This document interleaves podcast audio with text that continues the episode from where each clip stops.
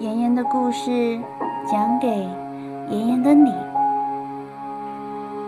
大家好，我是许艺，许小妍。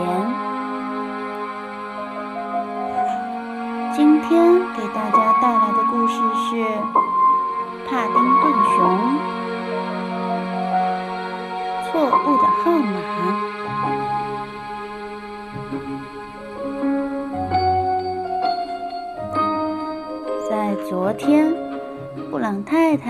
去叫帕丁顿起床的时候，发现帕丁顿已经离开了。布朗先生和一家人大吵了一架。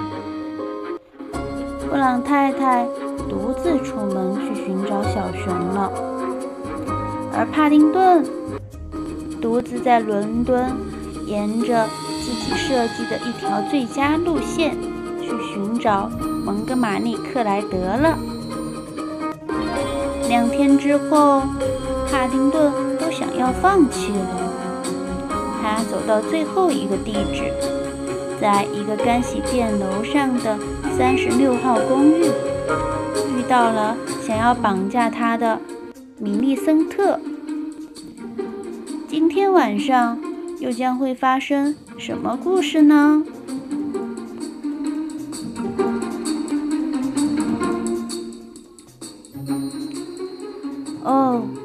不过我可以给你一个家。”他甜甜地说。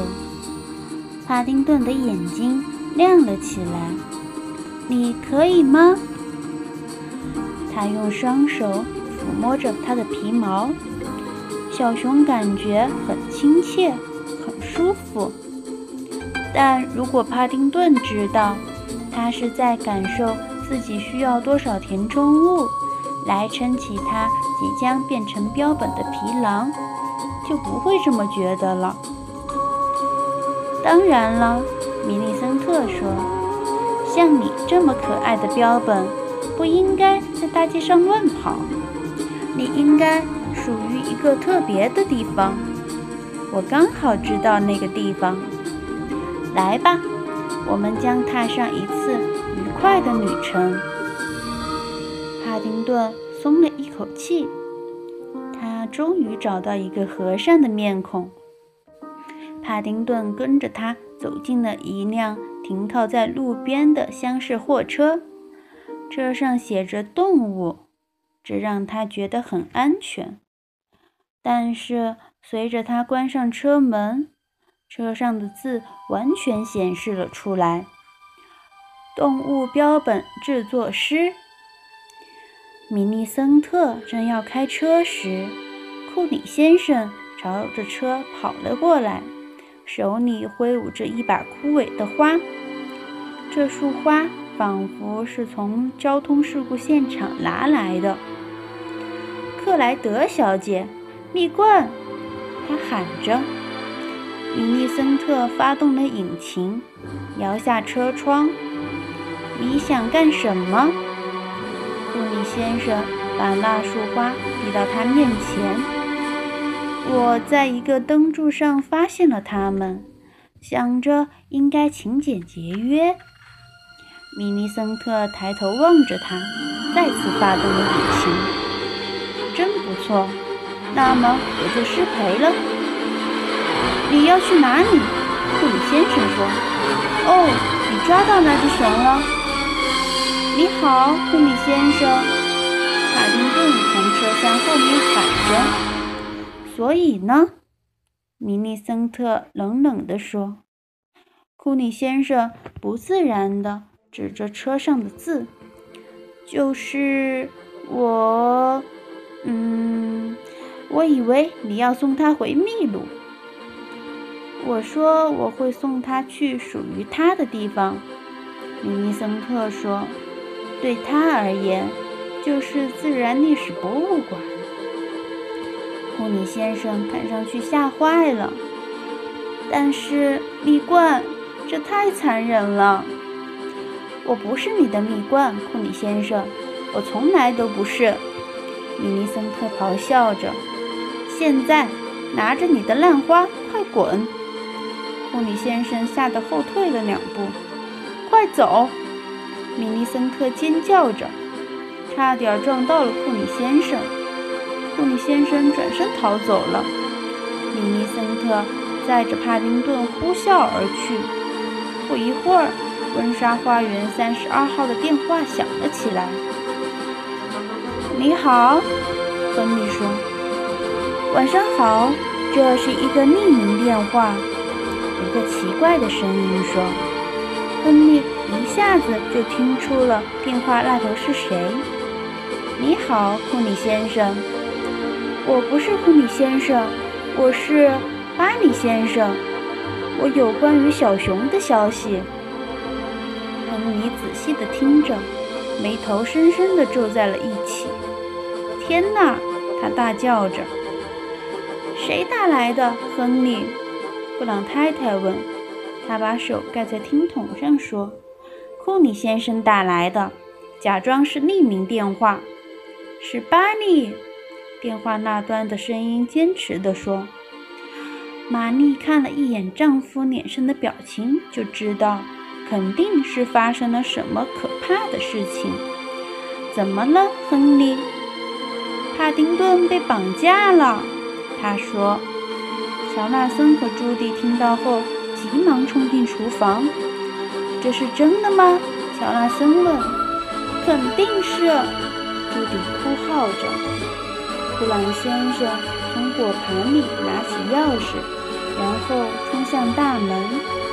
布朗太太紧随其后，跟在他身后的是朱迪。与此同时，乔纳森抓着自己的背包。你们这是要去哪里？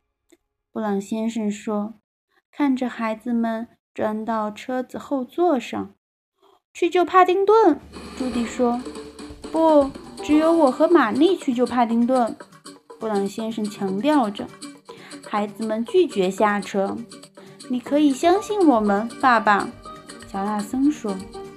伯德太太一路冲了过来。“起航了！”他叫着。并钻到后座，和孩子们坐在一起。那只小熊需要我们所有人的帮助。亨利，你快点拿主意！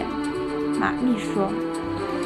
随着车子急速驶去，他的手袋从座椅上掉了下去。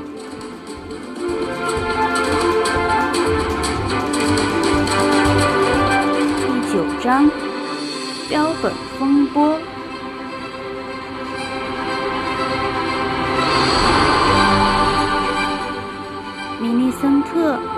帕丁顿走进自然历史博物馆的大门，随后锁上了他身后的大门。当月光照亮比双层公交车还大的恐龙骨架时，帕丁顿倒吸了一口凉气。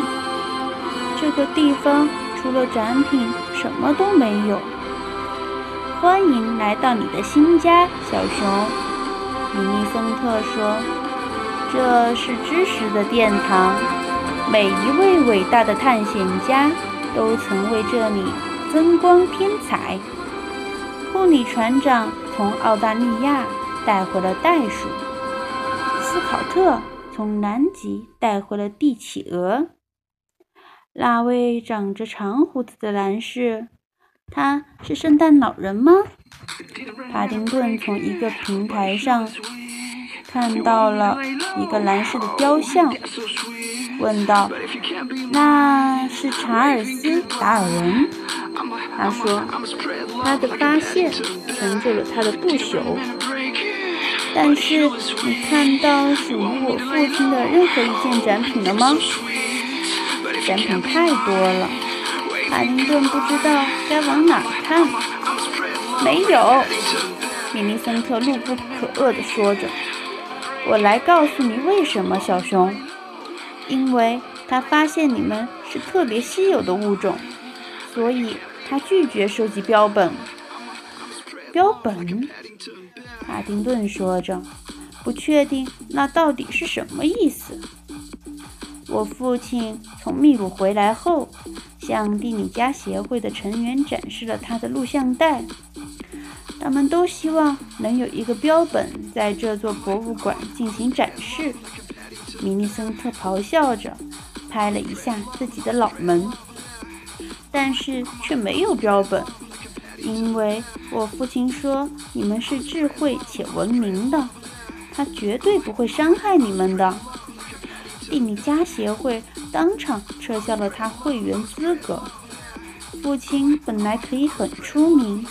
而且变得非常富有，但是他放弃了这一切，然后开了一家宠物乐园。他几乎是喊出了最后几句话。嗯，听起来挺不错的。卡丁顿一边说着，一边看着史前猴子的头骨。米尼森特眯起了眼睛。事实上，一点都不好。我们住在几头泥的上面。我上学的时候不得不穿过他们满是粪便的围栏。所有的孩子们都取笑我。他学着六岁的孩子的声音唱着：“大便味，大便味，米尼森特有大便味。”他冲上台阶。那时候我就意识到父亲是错的。他说。我发誓，总有一天要将那个毁掉我童年的标本放到属于他的位置。米尼森特拿下一个落土的防尘布，露出一个巨大的标本展示柜，上面镶嵌着一个刻有果酱熊的标签。帕丁顿脖子后面的毛都竖了起来。是的，小熊。米尼森特说着，抓住了他的后脖子。“我要把你做成标本。”帕丁顿挣脱了他的手，转身逃走。但米尼森特拿出他的麻醉枪，瞄准后开了一枪。这次他命中了他的目标。帕丁顿抓着自己的屁股叫了一声，然后。打了个大大的哈欠，就从楼梯上滚了下去。片刻之后，布朗一家将车停在了博物馆外。大家虽然有点晕车，但是对布朗先生的赛车技巧都印象深刻。他们跳出车外，看到博物馆楼上的窗户亮着灯。博德太太从书包里翻出一个望远镜，她看到了一个人，一个女人，抱着帕丁顿走向桌子。帕丁顿一动不动。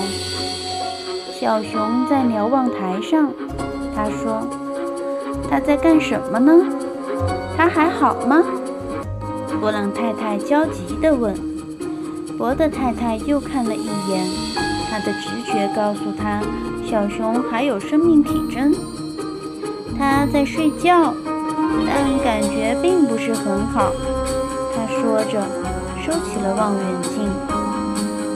全体船员到甲板上集合，我们要分秒必争。